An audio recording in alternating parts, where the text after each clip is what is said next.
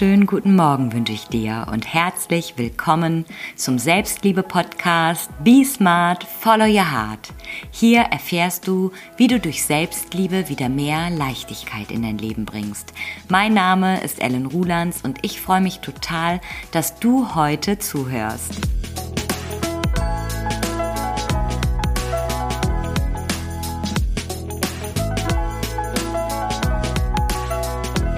So, herzlich willkommen. Neue Woche, neues Glück. Ich starte direkt mit meinem Selbstliebe-Highlight. Und es ist gar nicht so sehr ein wöchentliches Selbstliebe-Highlight, sondern es ist eher so eine Lebenseinstellung, die ich hier mit dir teile, die ich jetzt schon seit ein paar Jahren immer mehr verinnerliche. Und zwar ist es, ich folge der Freude. Du darfst auch deiner Freude folgen. Und Du darfst beginnen zu unterscheiden, was mache ich wirklich gerne, was gibt mir was, was macht mir Freude und was mache ich vielleicht nur, weil man es halt so macht oder weil ich funktionieren muss.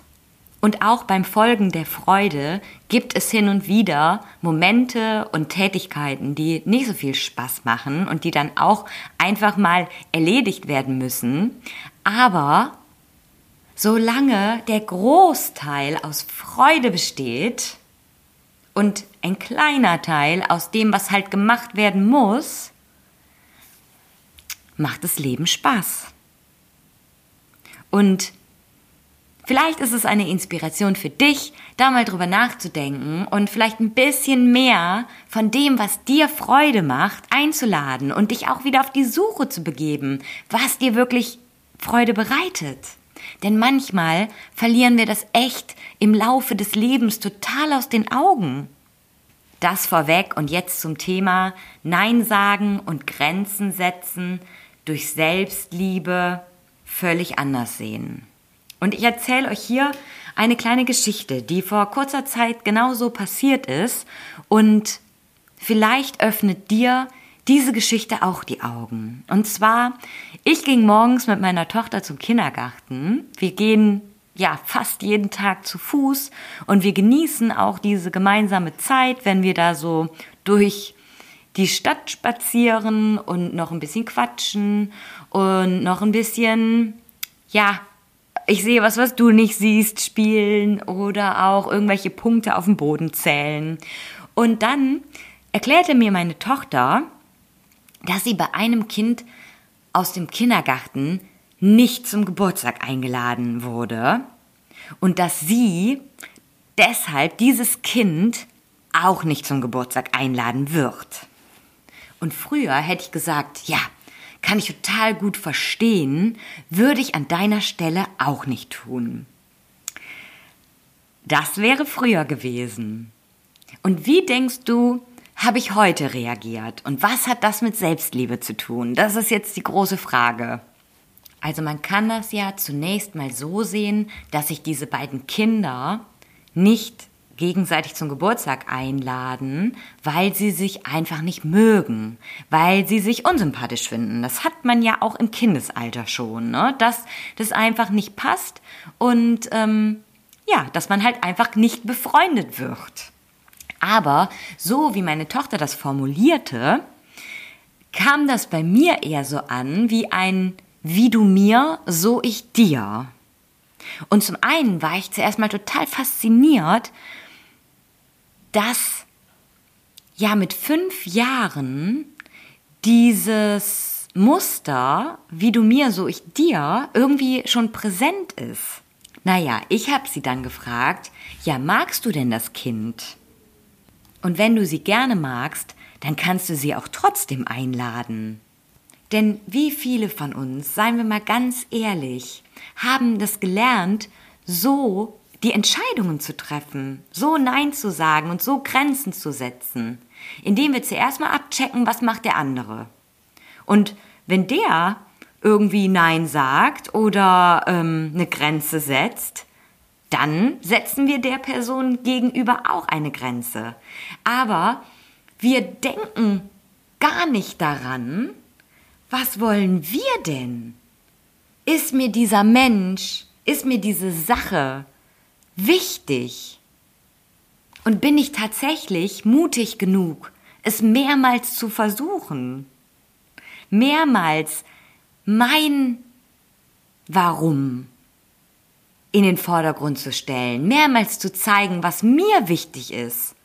Denn weil es mir wichtig ist, gehe ich auf diese Person zu oder weil es mir wichtig ist, lade ich diese Person ein, weil ich diese Person mag, suche ich die Nähe, suche ich den Kontakt. Und natürlich ist das keine einseitige Sache. Wenn mir diese Person immer und immer wieder zeigt, dass sie nicht will, okay. Dann komme ich vielleicht irgendwann auch zu der Überzeugung zu sagen, okay, das macht jetzt keinen Sinn mehr.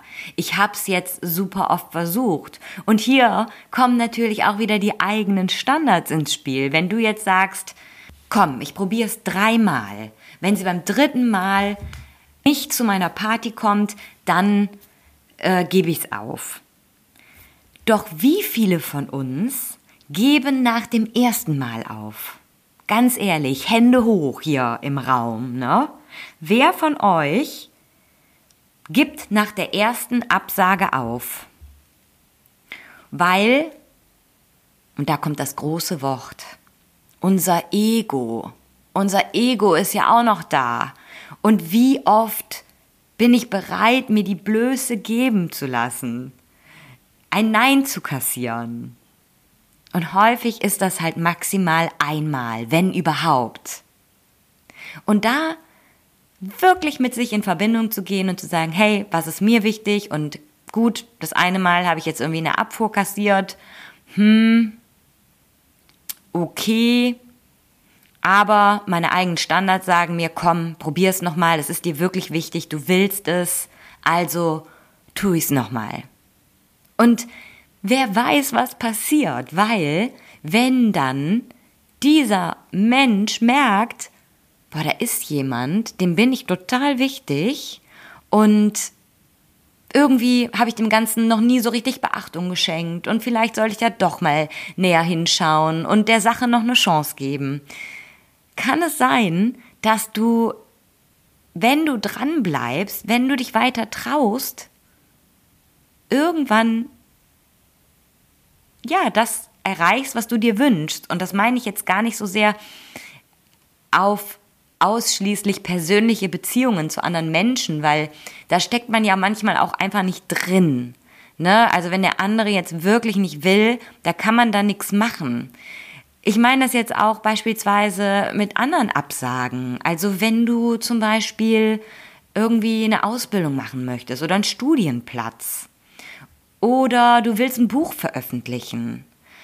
Oder du möchtest irgendwie dich mit deiner Idee selbstständig machen, dann darfst du dich darauf einstellen, dass manchmal dein Ego aus dem Weg gehen muss.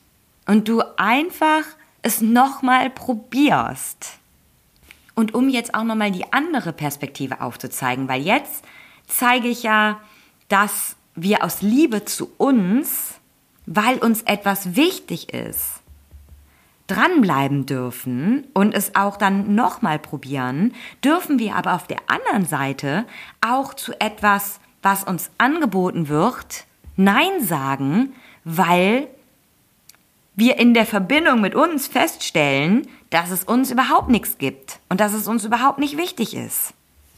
Und dass wir deshalb auch, wenn wir jetzt beispielsweise, um jetzt nochmal das Beispiel meiner fünfjährigen Tochter aufzugreifen, wenn du jetzt immer auf einer Party eingeladen bist, bei einem Freund, bei einer Freundin, bei einem befreundeten Pärchen und irgendwie ist aber, sag ich mal, die Verbindung von euch total eingeschlafen. Oder da ist nicht mehr wirklich was, außer die Gewohnheit.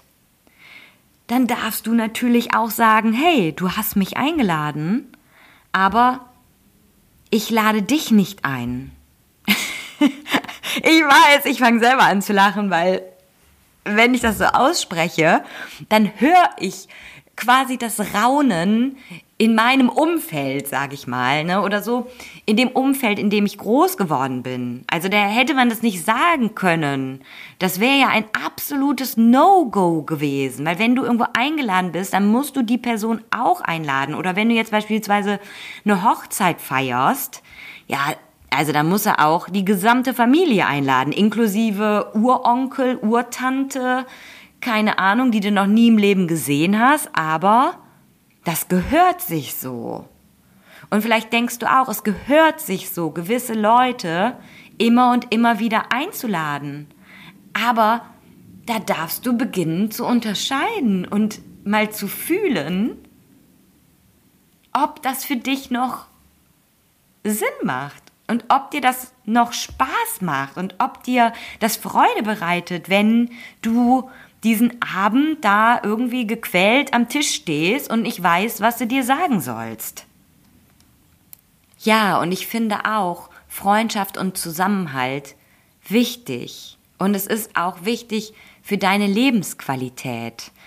Doch es ist halt im Endeffekt am wichtigsten, dass du diesen Menschen, mit denen du dich regelmäßig triffst, die du deine Freunde nennst, auch ein wahres Verhältnis hast, eine wirkliche Beziehung, ein Vertrauensverhältnis.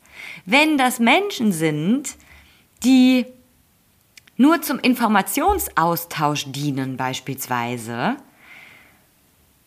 und du aber gar keine Zeit hast, sag ich mal, und du musst Prioritäten setzen, dann darfst du da wirklich wieder in dich hineinhören, in dich hineinfühlen, was dir gut tut und gut für dich sorgen. Und stell dir mal vor, das würde wirklich jeder machen, aus diesen ehrlichen Motiven heraus, anderen Menschen Zeit schenken, Zeit miteinander verbringen. Wäre das nicht eine ganz andere Ebene des Miteinander Verbundenseins, wenn jeder sagt, boah, ich freue mich auf die Zeit mit dir, ich mag dich total und ich nehme mir jetzt bewusst Zeit, dass wir uns austauschen können, dass wir gemeinsam Spaß haben, dass wir eine schöne Zeit zusammen haben und dass wir gemeinsame Erinnerungen schaffen für unsere Freundschaft. Und jeder, der auch lernt, dieses Nein sagen aus Liebe zu sich, aus Respekt sich selbst gegenüber, ja zu tun, der wird auch viel offener und verständnisvoller auf das Nein von anderen Menschen reagieren. Und so kann uns die Selbstliebe helfen, das Nein sagen und Grenzen setzen völlig anders zu sehen. Denn es ist nie ein gegen dich, gegen den anderen, sondern es ist immer eine Entscheidung für das eigene Wohl, für das eigene Wohlbefinden, für die eigene Lebensqualität. Und am Ende erschafft doch dieses Grenzen setzen und dieses Nein sagen Menschen, die zufrieden sind, die glücklich sind, die sich gut fühlen. Und das kann doch nicht schlecht sein, das kann doch nur gut für uns alle sein, desto mehr Menschen es gibt, die halt einfach happy sind. Denn Menschen, die happy sind, die wollen keinen anderen irgendwie verletzen, die wollen keinen anderen ärgern, die wollen nicht irgendwas haben, was ein anderer hat. Also Selbstliebe trägt auf jeden Fall zu einer harmonischeren Gesellschaft bei. Und alles beginnt in dir. Und wenn du anfangen möchtest, Nein sagen und Grenzen setzen zu lernen und das aus einer tiefen Verbindung mit dir selbst zu tun, dann melde dich super gerne zu einem ersten persönlichen Gespräch. Ich freue mich, dich kennenzulernen. Das Kontaktformular findest du auf meiner Homepage www.ellenrulands.de oder du bist natürlich auch herzlich eingeladen, auf meinem Instagram-Account vorbeizuschauen unter ellenrulands. Dort findest du tägliche Inspiration. Also lass dich inspirieren. Ich wünsche dir jetzt noch einen wunderbaren Tag und du weißt ja, ab jetzt gilt für dich, be smart and follow your heart. Deine Ellen.